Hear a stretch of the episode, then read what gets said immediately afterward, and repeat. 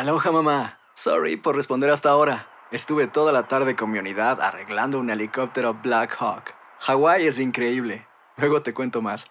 Te quiero. Be All You Can Be, visitando goarmy.com diagonal español. Hacer tequila, Don Julio, es como escribir una carta de amor a México. Beber tequila, Don Julio, es como declarar ese amor al mundo entero. Don Julio es el tequila de lujo original, hecho con la misma pasión que recorre las raíces de nuestro país. Porque si no es por amor, ¿para qué? Consume responsablemente. Don Julio Tequila, 40% alcohol por volumen, 2020. Importado por Diageo Americas, New York, New York. When you buy a new house, you might say, Shut the front door! Winning! No, seriously. Shut the front door. We own this house now. but you actually need to say, Like a good neighbor, State Farm is there.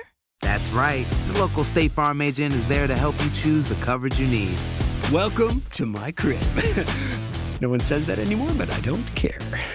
So just remember, like a good neighbor, State Farm is there. State Farm, Bloomington, Illinois. Boost Mobile tiene una gran oferta para que aproveches tu reembolso de impuestos al máximo y te mantengas conectado. Al cambiarte a Boost, recibe un 50% de descuento en tu primer mes de datos ilimitados. O, con un plan ilimitado de 40 dólares, llévate un Samsung Galaxy A15 5G por $39.99. Obtén los mejores teléfonos en las redes 5G más grandes del país. Con Boost Mobile, cambiarse es fácil. Solo visita boostmobile.com. Boost Mobile, sin miedo al éxito. Para clientes nuevos y solamente en línea, requiere AroPay. 50% de descuento en el primer mes requiere un plan de 25 dólares al mes. Aplican otras restricciones. Visita boostmobile.com para detalles.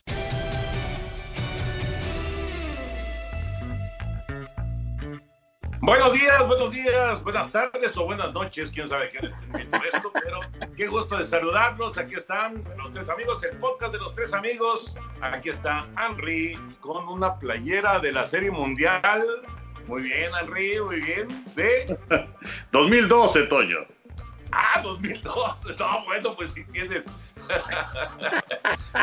Se ve que Tatiana te atiende bien porque está bastante, bastante este, presentable tu, playera para tener ocho años, ¿no?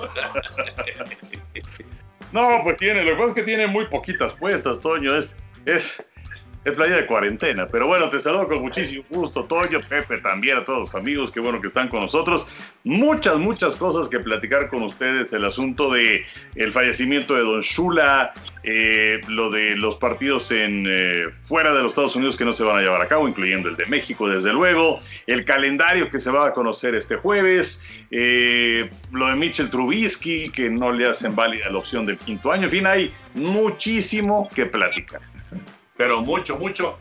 José Bicentenario, se hace a un lado Pepillo Segarra para mostrarnos su cuadro de Del maestro George Harrison, mi querido Toño Enricón, qué gusto saludarlos, al igual que a todos ustedes que nos hacen el favor de, de acompañarnos. Pues ahora sí que, que soy bitlemaníaco de corazón, pero George Harrison, digamos que ha sido siempre mi consentido, así que este cuadro le tengo un muy especial aprecio. Ole, y, y, a ver, platícanos un poquito la, historia de este cuadro, Pepillo. Bueno, eh, es, un cuadro muy, muy lindo, tiene, digamos, va, varias imágenes de, George Harrison y es un rompecabezas de mil piezas y entonces una, una muy querida amiga, compañera nuestra de muchos años en el radio, Maru Iniestra, que te acuerdas, Toño, que ha trabajado con nosotros, entonces, eh, ella también es bitlemaníaca de corazón y entonces hace ya una buena cantidad de años me llevé una enorme sorpresa cuando me regaló este cuadro como algo especial de cumpleaños y es uno de los mejores regalos que he tenido por, por mi afición a los Beatles y sobre todo la, la admiración que le he tenido siempre a George Harrison. Oye, Pepillo, eh, nada más como curiosidad, ¿eh? ¿Estaba armado o tú lo armaste? No, no, no, yo ¿qué, ¿qué, voy a armar? Yo creo que todavía estaría armándolo, mijo. ah, Pepe, qué decepción, qué decepción. no, lo que sucede es de que, de que Maru me, me, regaló, pero ya enmarcado, o sea, ella lo adquirió, ella lo armó, lo mandó enmarcar y ya me lo dio listo para colgarlo en la pared, o sea que fue un regalo completo. Digo, muy, muy bien por ella, pero muy mal por ti. Oye, este, Harrison, que era como que el tercer Beatle, ¿no? Porque era, era amigo, si mal no recuerdo, de, de, Paul McCartney, que ya se había unido con John Lennon, sí. y, pero que tiene composiciones realmente sensacionales, ¿no? Aquella de My Sweet Lord es maravillosa. That's Something también, ¿no? Pues sí, ¿no? Que el, lo que pasa es de que eh, a Harrison lo bocabajearon durante mucho tiempo, siempre lo hacían a un lado en los discos, en los álbumes, cuando mucho ponían una canción de él o dos, pero pues los que se llevaban el crédito siempre eran Lennon y McCartney, hasta que llegó lo que mencionas, Enricón, cuando, cuando graba Something en el álbum de Abbey Road, digamos que ahí, ahí fue la, la primera vez que lo que emerge así de plano, de una manera fuerte para tener una canción como, como número uno y sobre todo que encabezara un, un sencillo. Y luego pues ya su trayectoria como solista fue, fue fantástica y además un tipo que tenía un gran sentido del humor a pesar que siempre le, se le catalogó como el Beatle callado. El callado así lo así le decían, pero era un tipo muy muy simpático, de un gran sentido del humor y la verdad, amante del automovilismo, del vértigo, de la velocidad como le gustaba irse a las carreras de automóviles con con Jackie Stewart, que era uno de sus grandes amigos, Jackie Stewart. Muy bien, Pepillo, muy bien. Bueno, ya acéptate, Pepillo, porque estás este, fuera de cámara prácticamente por, por ver a... No, pues está mejor ver a Harrison. Está mejor ver a Harrison. No, porque ese no es de los tres amigos. Ah, es el bueno. tercer nieto, como dice Henry, pero no es de los tres amigos. bueno, si les digo Don Shula, ¿qué es lo primero que piensan? Henry, ¿qué es lo primero que piensas con Don Shula? Pues eh, es sinónimo de fines de Miami, ¿no? Fueron 33 años consecutivos como entrenador en jefe, 7 con Baltimore y luego 26 con Miami. Entonces, lo primero lo que pienso es en Delfines de Miami. eh, y luego lo segundo lo que pienso es en la temporada invicta de 1972. ¿Tú, Pepillo? No, indiscutiblemente, Delfines de Miami, asociado con, con Don Shula, ¿no? Y, y, y sobre todo que, que fue un hombre que llegó para, para darle una nueva dimensión a este equipo, porque los Delfines habían nacido en 1966 y del 66 al 69 inclusive pues nunca tuvieron una campaña ganadora. Y cuando debuta Don Shula en 1970 tienen temporada positiva y los lleva al playoff y ahí arranca la gran historia de Don Shula con, con los Delfines de Miami, pero también tengo ese recuerdo de, de haber sido entrenador en jefe de los, de los Potros de Baltimore cuando enfrentan a mis queridísimos Jets y que por cierto le agradezco mucho al Enricón que anoche me mandó un WhatsApp a las once y media de la noche, chiquitín. Decía, ¿qué onda? ¿Qué ti? ¿Qué sucede? ¿Qué va a haber? Y entonces me, me decía que, que, en ese momento iban a pasar o estaban transmitiendo en el canal de NFL Network el Super Bowl 3, precisamente por la cuestión de, de un homenaje y de recordar momentos importantes de la trayectoria de Don Shula. Entonces, yo la verdad ya me iba a dormir, vi una película que se las voy a recomendar y, luego les platico de ello, pero entonces luego, luego le puse a NFL Network y fue una verdadera delicia recordar ese Super Bowl aderezado con, con comentarios, digo, no el juego completo, pero sí las escenas de más importantes de cada cuarto, con la narración de aquel momento, con comentarios de John Neymar, de Tom Matti, de, de Don Shula, etcétera. La verdad que te agradezco mucho, Enricón, que, Con que mucho hayas impedido que me durmiera. Con mucho gusto. En lugar de estar viendo fútbol que lo pasan hasta por abajo de las piedras, pues eh, este, este Super Bowl 3 que fue verdaderamente espectacular y que le dio credibilidad a la vieja liga americana y pues eh, sí fue un, golpe durísimo para, para Shula porque eh, Shula era, era considerado el gran entrenador, pero que no podía ganar los partidos grandes porque pierde Super Bowl 3 y luego pierde también su primer Super Bowl con los Delfines de Miami. ¿Y tú, Toño? Yo en perfección. Yo en, en, cuando inmediatamente que se menciona Shula es perfección por la temporada del 72. Sin embargo, lo que estás diciendo es, es, eh, es una realidad. O sea, a le costaba trabajo el, ganar el partido eh, del título y eso eh, empezó a ponerle cierta presión hasta que llegó justamente esa temporada de 1972 y, lo que son las cosas, ¿no? Bob Greasy el coreback titular se les lesiona, Earl Morrell tiene que entrar en acción, lo hace de maravilla y ya para el Super Bowl regresa Grisi eh, y, consiguen el, título. Pero bueno, es, es un personaje realmente legendario, ¿no? 347 victorias. A mí el dato que más me impresionó del asunto de Shula es que eh, él es un eslabón que conecta el inicio de la NFL con la actualidad de la NFL. Eso es algo increíble, ¿no? Enfrentó a George Halas como entrenador en jefe y enfrentó a Bill Belichick como entrenador en jefe. Halas que empezó la NFL junto con otros eh, eh, pues, empresarios y, gente que apasionada del fútbol americano eh, y, le ganó cinco y perdió cuatro contra Halas y luego lo de, eh, eh, enfrentó a Belichick, le ganó dos veces, las dos veces que, que se enfrentó, pero qué dato, ¿no? O sea, tú te quedas pensando, ¿no? o sea, este cuate jugó prácticamente, o bueno, no jugó, estuvo en la liga tanto tiempo, digo, también Halas estuvo mucho tiempo y Belichick ha estado mucho tiempo, pero tanto tiempo estuvo Shula como para ser un eslabón del inicio de la liga a la actualidad de la liga, ¿no? Sí, sí, sí, efectivamente. Y bueno, también sus 347 victorias. Eh, está en el segundo lugar con 324 y luego viene Belichick con 304.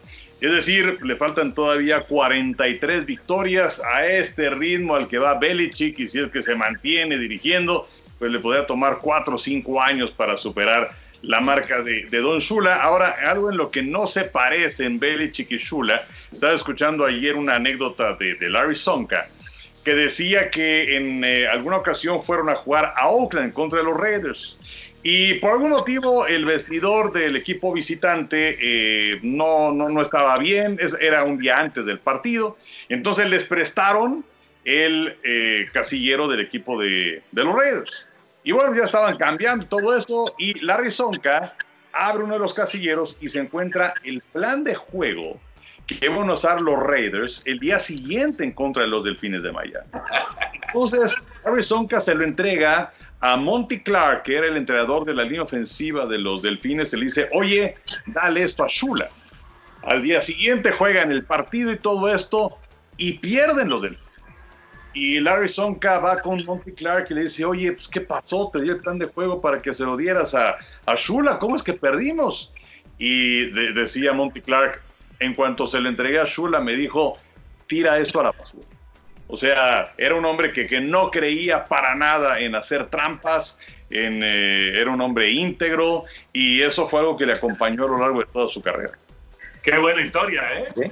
No, y además Sí, como, como decía Larry Sonka, ¿no? De siguiendo las reglas de un tipo que iba al detalle, un, gran líder. Y agregaría a lo, a lo que comentan ustedes, lo que decías, Toño, de, de, George Halas y de, de, todo lo que significó eh, Tom Shula. Yo agregaría también de que le tocó enfrentar en ese Super Bowl 3 a Whip Eubank, que era el entrenador en jefe de los Jets de Nueva York, y que justamente Whip Eubank ha sido el único entrenador en jefe que ha sido campeón en la NFL y también en la, en la Liga Americana y ganó un Super Bowl con los Jets de Nueva York. Y además, algo muy curioso, Whip Eubank fue entrenador en jefe de los Potros de Baltimore cuando, cuando ganan ese partido histórico que cambió la, lo que es la, la, historia de la NFL, aquel partido de tiempo extra del 58 frente a los gigantes en el Yankee Stadium. Y entonces, cuando deja de ser el entrenador en jefe, Wick Eubank, de los Potros de Baltimore, que fue en 1962, en 1963, ¿quién fue su sucesor?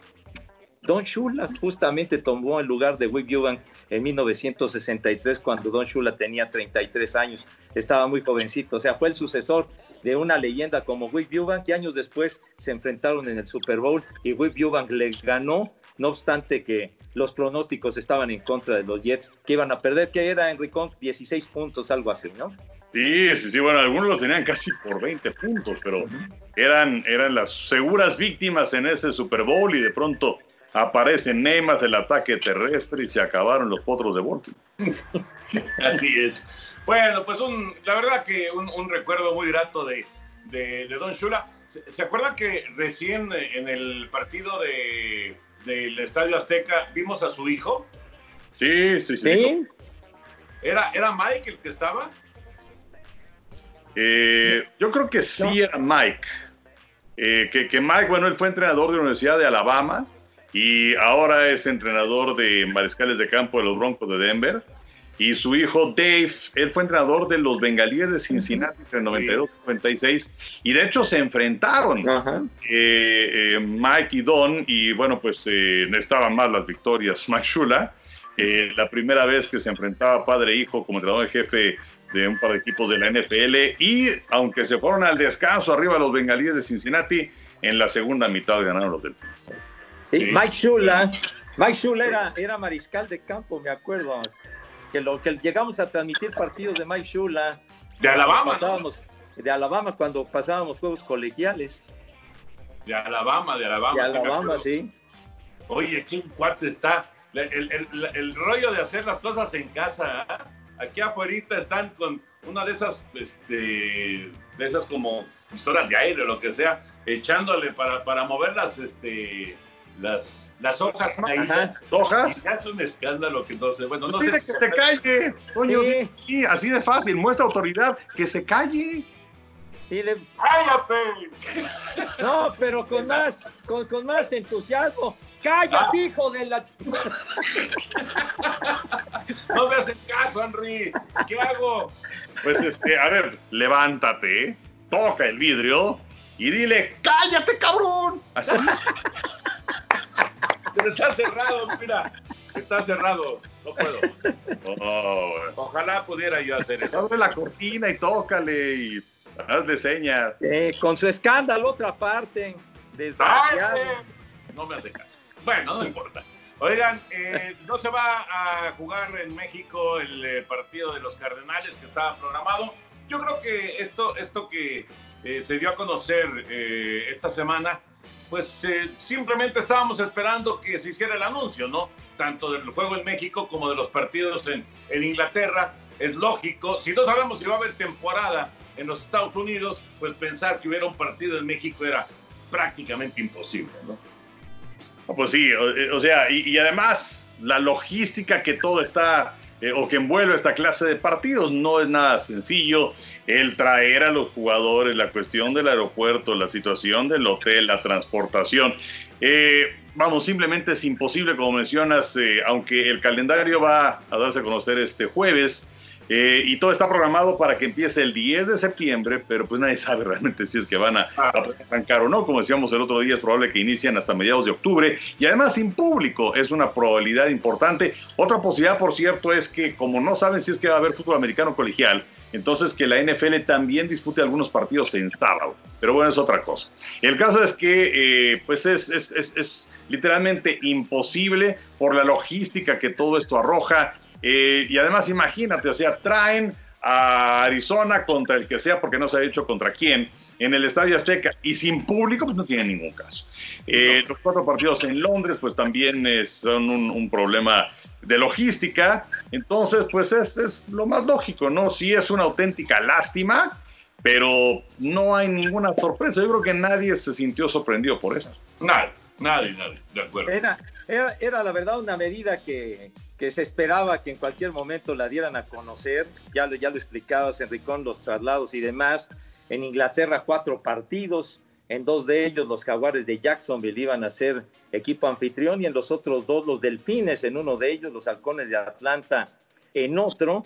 Y pues bueno, todo es en este momento incertidumbre porque pues no se sabe cuándo, cuándo va a terminar esto cuándo se podrá reanudar la actividad debido a la pandemia. Entonces, inclusive se ha llegado a mencionar de, lógicamente, que no haya descansos en la temporada y que el Super Bowl pudiera realizarse a finales de febrero en lugar de a comienzos, por ahí del 7 de febrero. Pero bueno, ni hablar, era, era algo ya previsto, era algo que se tenía que hacer y eliminar los partidos internacionales, pues ya finalmente se dio. Sí, caray. Pero bueno, eso es, digo, que, que, que lo esperáramos no quiere decir que no pues se sienta gacho, ¿no? Ah, no, claro. Eh, La, la- la- la posibilidad de disfrutar un juego del NFL de- en México, pues siempre es eh, algo, algo extraordinario. Pero bueno, ya ya llegará, como dicen, ¿no? Como dicen por ahí, ya llegará el 2021. y ya que se acabe el 2020, Exacto. Ahí la llevamos. Bueno, eh, y otro tema más de, del eh, fútbol americano, lo de Andy Dalton. Eh, ya, lo platicaba yo con Enrique el otro día. Está, estábamos con, la jugada y ya lo estábamos platicando, Enrique pero yo creo que esta sí es una llamada de atención por lo menos para Dak Prescott, ¿no? Aunque sabemos que él tiene, digamos que, mano, él tiene la primera o, o, la posibilidad de ser el titular indiscutible de los Vaqueros de Dallas, un titubeo, una mala racha, ahí está Andy Dalton, ¿no? Sí, y sabes que yo pienso sobre todo, pasa, hijo yo, yo, yo, yo, creo sobre todo en una lesión que se vaya a, a presentar. Eh, eh, porque mira, Dalton tiene 32 años. En el caso de Dak Prescott, él no se ha perdido ningún partido. Eh, a lo largo de su carrera. Él ha estado en los 64 juegos de los Vaqueros de Dallas que han estado a su disposición. Y eh, en caso de Dalton, bueno, pues él, él vive en el área de Dallas y también señaló que para él era una buena posibilidad en este momento de pandemia pues no moverse él, no mover a la familia. Eh, se hablaba de la posibilidad de quizás con los jaguares de Jacksonville, eh, pero no mostraron mucho interés, como tampoco los Patriotas de Nueva Inglaterra. Creo que hubiera sido algo interesante. Eh, va a ganar 7 millones de dólares, pero bueno, pues el, el futuro y el presente de los vaqueros Dak Prescott, que lo peor que le puede pasar este año, como le pusieron la etiqueta de jugador franquicia exclusivo, es de 31 millones de dólares y lo que están esperando es a que llegue pues un contrato multianual a ver si es que se puede dar. Ahora, de alguna otra forma yo no entiendo esto de, de Jerry Jones. Eh, parece que la diferencia es la cuestión de años en el contrato, que la gente fresco quiere que sean tres años, que los vaqueros de Dallas quieren que sea cuatro años, pero si ya le pagaste a Elliot el año pasado, si ya le pagaste a la línea ofensiva, si ya le diste 100 millones de dólares a Mari oh, es un buen receptor, pero parece que el precio está completamente sobrevaluado. Entonces, eh, pues ya dale ese contrato de 35 millones de dólares a, Dak Prescott de, ese problema.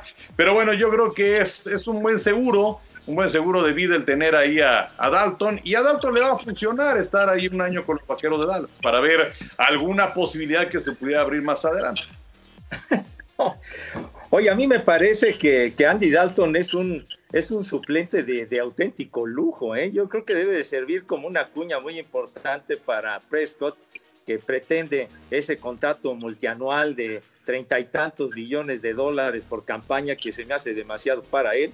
Pero Andy Dalton, pero Andy Dalton, a pesar de que tuvo la mejor campaña de, su breve carrera el año pasado, pero pero Andy Dalton, lo decías, 32 años de edad, 9 con los bengalíes de Cincinnati, y me parece un pasador muy efectivo. No le fue nada bien el año pasado, ganaron dos juegos, pero hubo muchas lesiones, un entrenador en jefe nuevo, a J. Green no estuvo, etcétera. Pero de golpe y porrazo, cuando él llegó a los bengalíes en el 2011, en una segunda ronda, fueron cinco años seguidos que llevó a los bengalíes al playoff. O sea que lo hizo muy bien, aunque claro, nunca pudo ganar un juego de postemporada pero el tipo es un muy buen mariscal de campo. A mí me gustaba como para que lo hubieran firmado los Patriotas de Nueva Inglaterra, no para que subiera el sustituto Andy Dalton. Bueno, lo que dicen con respecto a los Patriotas es que no tienen el, el, o sea, que el tope salarial no les permite llevárselo, ¿no? A menos de que hicieran alguna negociación ahí. Yo, yo no entiendo, y qué bueno que tocaste el, tema de los Patriotas, yo no entiendo para dónde van los Patriotas. O sea, eh, leí, bueno, de tantas cosas que uno lee, de repente te encuentras hasta un comentario, ¿dónde lo di? Creo que en, alguna, en, alguna este, eh, red social de, algún eh, comentarista estadounidense que hablaba acerca de que eh, están planeando Belichick y compañía tener el peor récord de la NFL para después llevarse al muchacho de la universidad de al rubio, al zurdo. Lawrence. Lawrence. A Lawrence. A Lawrence, exactamente. Al de Clemson, ¿no? Sí. Sí. Al quarterback de Clemson. Yo, yo creo que es, o sea, tirar a la basura toda una temporada se me hace una, una locura. Pero bueno, yo no, no sé, ¿hacia dónde ves que, que, están apuntando los Patriotas, Henry? Pues mira, lo único que te puedo decir es que ese comentario se me hace una de las estupideces más grandes que he escuchado en esta cuarentena. De acuerdo. que he escuchado muchas. Pero bueno. Oh, pues deja de hablar con Schutz. Ah, no es cierto. él, él- él está en otro capítulo. Pero eh, eh, la, la verdad, o sea, se me hace una estupidez. O sea, por supuesto que esto no va, no va a suceder. Este, los de los eh, Patriotas sí creo que van a tener competencia importante. Haya estado o no haya estado Brady, porque los Bills de Buffalo van hacia arriba. Eh, por cierto, Frank Gore, eh, ya cerca de esa división, acaba de firmar contrato por un año con los Jets de Nueva York. Eh, pero bueno, eh, yo, yo no creo que se vaya a dar esto, no simplemente en contra de la filosofía de los Patriotas de Inglaterra. Y, y bueno, no sé, hemos visto a lo largo de los años historias de corebacks que de pronto aparecen y, se convierten en figuras. Lo que pasó con Matt Castle, con el mismo Nueva Inglaterra, cuando viene la lesión en la rodilla de Tom Brady en aquel juego inaugural en contra de los jefes de Kansas City. Acabaron con marca de 11-5 y no calificaron a playoffs por criterio de desempate, pero fue una gran campaña. Entonces, en ese, en ese aspecto no lo veo. A los que veo que a lo mejor van a hacer el famoso tanking, podrían ser los jaguares de Jacksonville, que pues eh, tampoco han hecho cuestiones verdaderamente importantes y en los últimos años, fuera de aquella eh, campaña hace dos, tres años que estuvieron muy cerca del Super Bowl, que perdieron un juego de campeonato de conferencia contra los Patriotas, son campañas infames de los jaguares de Jacksonville. Tienen a Minshew como mariscal de campo eh, titular, ya se les fue eh, Falk a los Osos de Chicago. Entonces, eh, que, que yo creo que valdría la pena después de esto platicar acerca de, de, de Trubisky. Pero bueno, el caso es que eh, no, o sea, no me parece que Patriotas vaya a tirar por la borda la campaña. Sí, a, a mí la, la verdad es, es, es, es- es una auténtica ridiculez pensar en eso y sobre todo el, el prestigio que tienen los Patriotas de Nueva Inglaterra lo Claro. deben de mantener, no obstante que ya no esté Brady ni Gronkowski ni ninguno, siempre hay que, hay que tener ese compromiso con, con la victoria y sobre todo lo que ha representado Patriotas a lo largo de la historia de la NFL. Entonces, pues vamos a ver finalmente qué sucede respecto de esos mariscales de campo que surgen de repente y que nadie daba un peso. También tenemos el ejemplo reciente de Colin Kaepernick, ¿no? ¿Quién decía quién es ese cuate Y cuando se lesiona, cuando conmocionan a Alex Smith en, en esa temporada del 2012 contra los Carneros, de repente entra este greñudo y los lleva al Super Bowl. Entonces, nunca se sabe qué es lo que pueda suceder. Sí, de acuerdo. Ahorita que dijiste Alex Smith, por cierto, me estaba enseñando Ernesto, mi hijo, eh, eh, una, una, una comparativa, una, una- la, la comparación de la lesión de la fractura de Joe Theismann y la lesión de Alex Smith. No sé si ya la vieron esa, esa, esa comparación que hay. No. No, no, Bueno, no.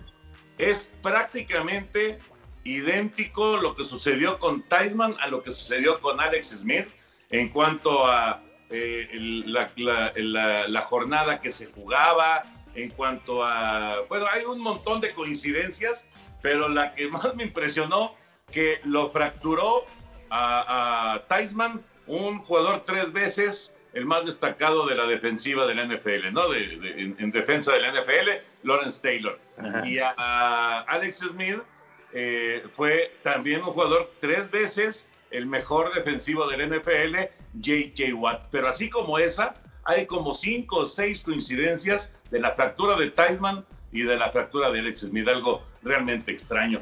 Pero bueno, Creo, creo que inclusive hasta, hasta el día, creo que fue 18 de noviembre en los dos casos. exacto, exactamente. Y, exactamente. y- y fíjate, bueno, y, y hay un reportaje muy bueno que sacaron también de Alex Smith, de cómo va Alex Smith, que a diferencia de Tideman, que lo operaron y bueno, se, se retiró, eh, Alex Smith estuvo a punto de perder la pierna. Sí. Lo que sucedió es que, bueno, pues, se, se le, se le vino una infección terrible. Y bueno, eh, eh, la, la esposa, por supuesto, muy, muy cercana a Alex Smith en todos sus cuidados. Y Alex todavía está pensando en la posibilidad de regresar a la NFL. Eh, algo que, pues después de, de- de haber estado tan cerca de perder la pierna, de tener todo un dineral en el banco, dices, ¿para qué? Pero bueno, pues ahí está latente todavía esta posible. Sí, lo, lo- lo más reciente con, con los Pieles Rojas de Washington, ¿no? Después de haber estado con, con, con los jefes de, de Kansas City. Y ahora que mencionas aquella imagen terrible de, de Theismann, ese lunes por la noche que nos tocó transmitir hace ya un buen rato. Sí, pues ahí estábamos en esa, en esa transmisión, efectivamente. Bueno, y lo de Trubisky, Henry, A ver, porque hay, hay quien dice, es que Trubisky se va de los Osos de Chicago. No, Trubisky todavía tiene contrato con los Osos de Chicago. Sí, lo que pasa con Trubisky es que le declinaron la opción del quinto año de su contrato de novato, que sería para la campaña del 2021. De hecho, hay un dato interesante acerca de todos los que fueron tomados en la primera ronda del draft del 2017, qué es lo que ha pasado con esa opción de quinto año. Y pues eh, a 17 de los 32 le tomaron la opción para el quinto año. 13 eh, casos la declinaron, como es la situación de Trubisky. Le extendieron eh, a uno, que fue a Christian McCaffrey, el equipo de las Panteras de Carolina, que además le dieron un dineral. Y hubo un jugador que fue cortado, Paco Charlton, que fue cortado por el equipo de los Delfines de Miami, pero que ya agarró chamba con los jefes de Kansas City. Pero bueno, en el caso de Trubisky, él todavía está bajo contrato para la campaña 2020, no tiene contrato para el 2021. ¿Qué fue lo que pasó después de una gran campaña en donde los eh, Osos terminan con 12 ganados y 4 perdidos el año pasado? Fatal, 8-8, eh, no calificaron a playoffs. El año pasado, en cuanto a pase de touchdown, Trubisky fue el número 27 con 17 nada más. En cuanto a yardas, fue el número 21 con 3.138. En cuanto al rating, fue el coreback número 28 de la liga con 83 puntos. Tiene 25 años, este año va a ganar 4 millones y fracción de, dólares. Y desde luego recordamos que el gerente general de los Osos de Chicago, Ryan Pace, él eh, subió en el orden ¿no? desde ese draft para llevarse a Trubisky y dejó ir a Patrick Mahomes y a Deshaun Watson. Eh, lo operaron en enero pasado el hombro izquierdo eh, y pues llega Nick Foles para eh, ser coreback del equipo de los Osos, para pelear por él, con, él el, puesto de titular en la pretemporada. Y yo francamente creo que Trubisky pues va a ser uno de esos petardazos y que Foles va a terminar siendo el, el coreback titular este año. Sí, muy, muy irregular ese Mitch Trubisky, la verdad. Sí, efectivamente hace un par de temporadas inclusive perdieron ese juego de playoff dramático por fallar un gol de campo contra las Águilas de Filadelfia, pero sí el cambio fue radical en el 2019, sí es un, es un tipo que, que, no, que no es consistente. Y yo creo que a Nick Foles le debe de ir bien con los Osos de Chicago porque lamentablemente con los Jaguares, se acuerdan que en la primera jornada cuando se inauguraba la campaña tuvo aquella fractura en la clavícula, etcétera, y ya después fue muy complicado el regreso con, ese background que tiene de haber sido un jugador más valioso de Supertazón, pienso que, que debe de ser el titular con los Osos de Chicago. Pues mira, por lo menos, por lo menos va, va a, pelearle con todo a, Trubisky. Eh, será clave el, campo de entrenamiento. Vamos a ver, fíjate, en, en, esta situación tan rara del 2020, eh, no sabemos si va a haber pretemporada de la NFL. Y entonces las decisiones de los coaches van a, van a eh, como esta de Trubisky o Falls, pues van a tener que darse eh, casi, casi en, la mesa, ¿no? Casi, casi en el, en el análisis de lo que vienen haciendo en años anteriores, más de lo que vean de la actualidad de los, de los jugadores. Entonces, ahí eh, pues va a ser un reto para, para la gente de Chicago decidir si, si sigue Trubisky o si, o si va o si va Pauls como el coreback eh, titular, pero sí es interesante porque realmente eh, como está el asunto, a lo mejor Henry no tenemos pretemporada del NFL. Ojalá que tengamos temporada regular del NFL. Pues sí, ojalá, ojalá. Eh, y, bueno, ¿sabes qué? Otro, otro cabo suelto es el de Cam Newton. ¿Qué, es lo que va a pasar con él? Porque bueno, Jameis Winston ya agarró chamba, él está dispuesto a comer banca con el equipo de los Santos de Nueva Orleans. Les va a salir baratísimo. Le van a pagarle nada más un millón de dólares con incentivos. Todo esto puede llegar a 3.4 millones de dólares. Pero bueno, pues él, él, ve la historia de lo que sucedió con Teddy Bridgewater. El año pasado gana cinco partidos con los Santos de Nueva Orleans en la lesión de Tom Breeze y eh, de Drew Brees. Y ahora lo tenemos como coreback titular de las Panteras de Carolina. Eh, pero bueno, en el caso de Cam Newton, eh, por un lado, eh, lo operan de un pie, lo operan de un hombro, entonces no saben realmente cómo está eh, físicamente. Y por otro lado, eh, a diferencia de Winston, quién sabe si Cam Newton, que ha sido titular toda su carrera y además superestrella, llevó a Carolina a un Super Bowl, si es que él esté dispuesto a comer banca. eso es algo que no, no lo sabemos. hay quienes dicen es que se va con los jaguares de Jacksonville para ponerle competitividad a esa posición con, con Menshu, o qué pasa con los acereros de Pittsburgh. Hay algunas eh, fuentes que dicen que bueno, que Pittsburgh, o sea, si tiene movilidad, a ver qué tal queda del brazo después de la operación, pero parece que él estaría jugando un año y ya.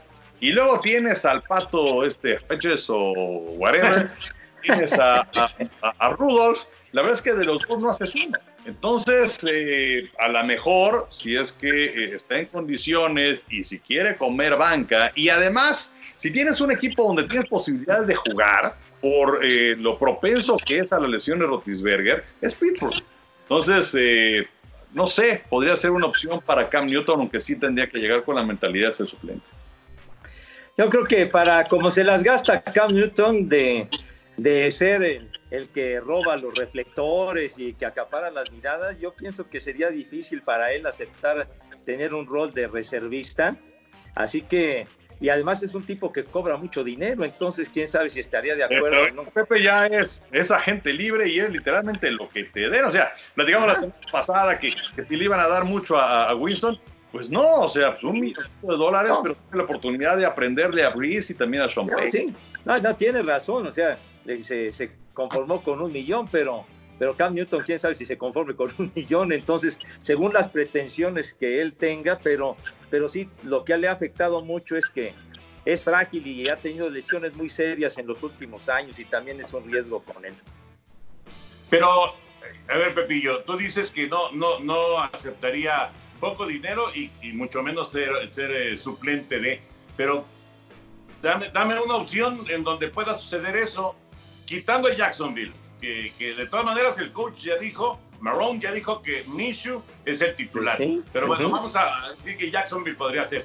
Pues, ¿quién, ¿Quién otro podría? A lo mejor Nueva Inglaterra, a lo mejor los Patriotas, pero no, hay, no hay, muchas, eh, muchas opciones para que llegue Newton y, y sea el titular indiscutible de ese equipo. No hay, no hay, no hay muchas opciones, ¿eh? No, no, de hecho, tiene razón, no, no hay muchas opciones, a menos de que, de que él definitivamente por mantenerse, por tener la oportunidad de jugar, acepte un rol de sustituto esperando el momento de poder, de poder jugar, ¿no? Por alguna lesión o por alguna baja de juego, etcétera, que pudiera entrar al terreno, sería lo único. Les voy a presentar el momento en que el héroe Moisés Muñoz anota el gol. Henry, vamos, ah, va, a ser tiro de esquina todavía, ¿no? Va a ser tiro de esquina. Y entonces el héroe Moisés Muñoz va a arrebatar de cabeza. Henry, por cierto, Henry, disfrútalo. golazo de Castro. si deja pasar esa pelota, el balón va para afuera. Mi Toño, ¿cómo haces ese cambio de 180 grados? Por no, y además, ¿cómo estás viendo eso, hombre? Pero bueno. Nada más está como, de, está como de adorno. Mi Toño, estás enfermo. Ay, ay, ay. No, bueno, yo la verdad es que muchas veces pongo, pongo este, de fondo la tele y pues eh, ahorita están pasando esta, esta final de América Cruz Azul y me, acordé que este que Henry dice que no es gol de Moisés. es que no, es que no. O sea, si es que Castro no hubiera estado en ese momento, si no hace por el balón, el balón se va para afuera y se acabó la historia. Pues sí. por lo menos al poste. Parece que. Bueno, señores, eh, el béisbol, ¿qué, ¿qué, hay del béisbol, Henry? ¿Qué sabemos de grandes ligas? ¿Qué sabemos? Bueno, de Liga Mexicana, que van a hacer su derby de cuadrangulares también eh, virtual, pero no hay nada en cuanto a fechas, ¿no? No hay, no hay forma de, en este momento, decir cuándo va a reanudar el deporte en México. Es muy, muy complicado. Pero bueno, en grandes ligas por lo menos tienen este proyecto de las tres divisiones, ¿no? Sí, sí, sí, que vamos, eh, aparecen muchas ideas en este momento. También ya están un poco preocupados los que trabajan en las oficinas porque eh, a los que no han dejado ir, eh, pues les han garantizado el sueldo hasta mayo. Y luego a ver qué. Eh, y sí está este plan de que se juegue tres divisiones. puede ser algo, algo interesante. Mira, que sea lo que sea, si es que va a haber béisbol, que sea como sea.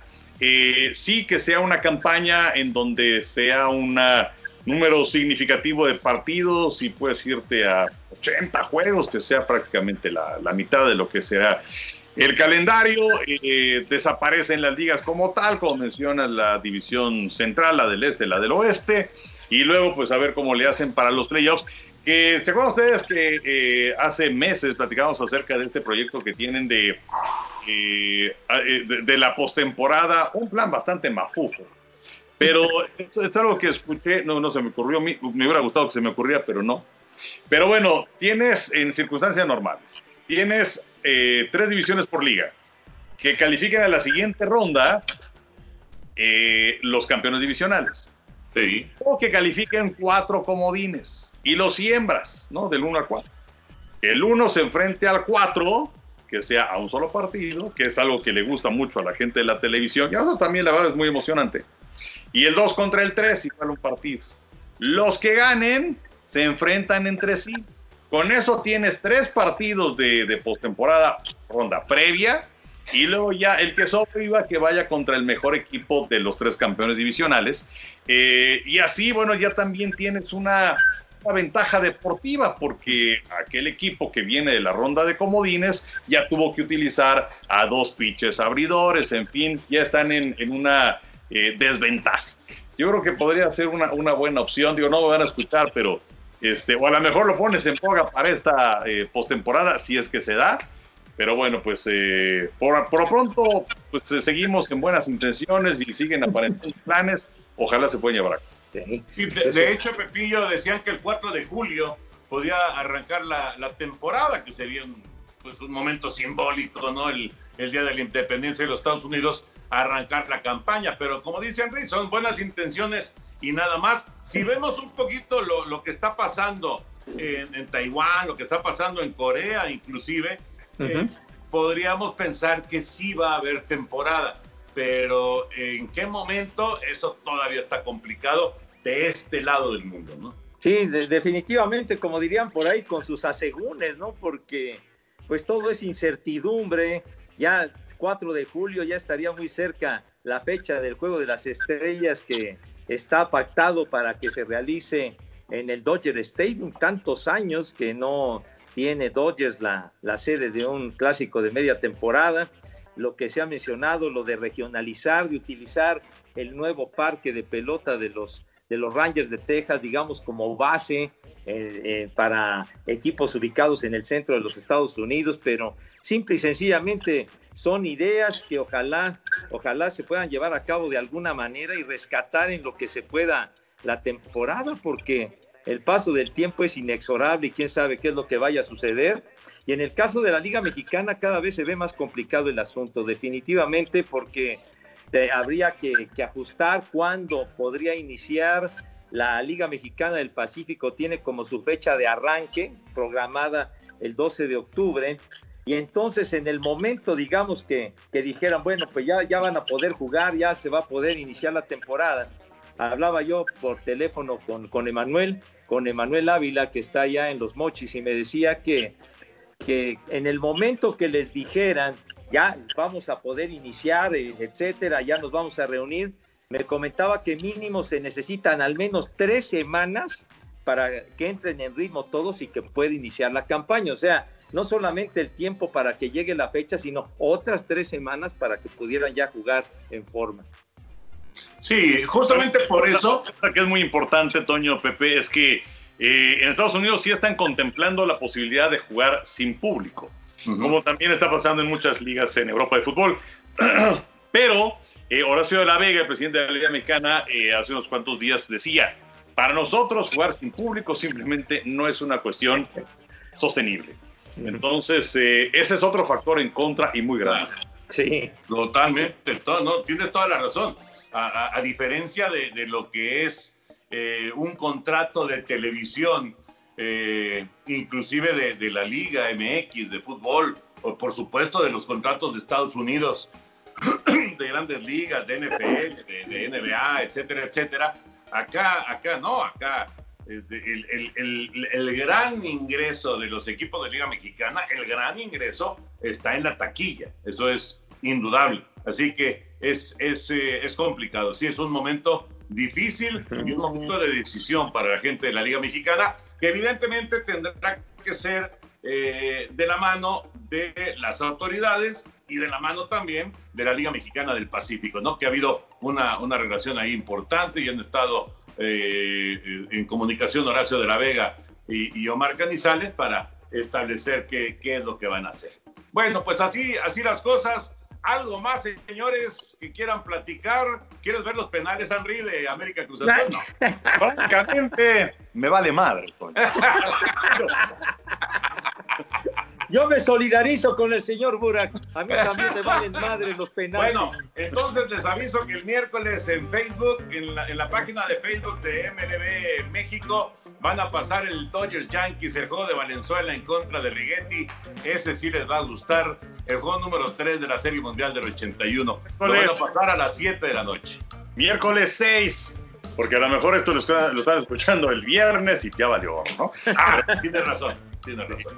Exactamente. Entonces el miércoles. Y van a estar pasando muy buenos partidos con participación mexicana. Por ahí creo que quieren pasar también el de, el de Pancho Córdoba y Ricardo Rincón cuando tiraron el Sinjín y carrera combinado. Y en fin, hay, hay este, buenos planes que, que traen ahí en, el, en, el, canal de Facebook o en, la página de Facebook que tiene la Liga Mexicana. No, quiero decir MLB, las grandes ligas, MLB México. Así que ahí está la invitación para este miércoles 6.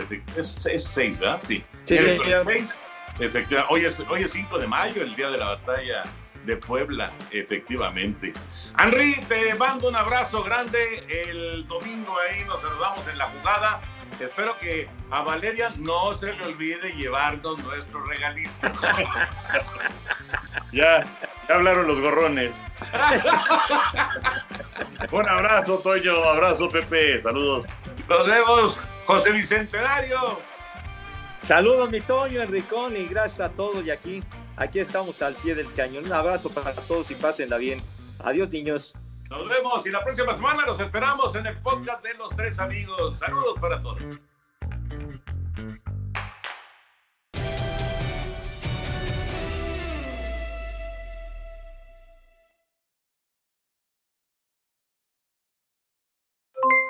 Aloha mamá, ¿dónde andas? Seguro de compras. Tengo mucho que contarte. Hawái es increíble. He estado de un lado a otro con mi unidad. Todos son súper talentosos. Ya reparamos otro helicóptero Blackhawk y oficialmente formamos nuestro equipo de fútbol. Para la próxima te cuento cómo voy con el surf y me cuentas qué te pareció el podcast que te compartí. ¿Ok? Te quiero mucho. Be All You Can Be, visitando goarmy.com diagonal español. Boost Mobile tiene una gran oferta para que aproveches tu reembolso de impuestos al máximo y te mantengas conectado. Al cambiarte a Boost, recibe un 50% de descuento en tu primer mes de datos ilimitados. O, con un plan ilimitado de 40 dólares, llévate un Samsung Galaxy A15 5G por $39.99. Obtén los mejores teléfonos en las redes 5G más grandes del país. Con Boost Mobile, cambiarse es fácil. Solo visita boostmobile.com. Boost Mobile, sin miedo al éxito. Para clientes nuevos y solamente en línea, requiere AroPay. 50% de descuento en el primer mes requiere un plan de 25 dólares al mes. Aplican otras restricciones. Visita para detalles. Hay gente a la que le encanta el McCrispy y hay gente que nunca ha probado el McCrispy. Pero todavía no conocemos a nadie que lo haya probado y no le guste. Para pa pa pa. Ahorra más en JCPenney, más tu oportunidad de conocer a Shaquille O'Neal. Este sábado 4 de mayo todos ganan durante la entrega de cupones de 10, 50 o hasta 100 dólares, solo en la tienda mientras duren. De 11 a.m. a 1 p.m., los miembros de JCPenney Rewards tendrán una oportunidad exclusiva de encestar para conocer a Shaq. Habla con un asociado en la tienda o visita jcp.com y conoce más sobre la jugada. JCPenney, vale la pena. Cupón válido el 4 de mayo en selección de estilos. Entrega de cupones solo en la tienda para mayores de 18 años.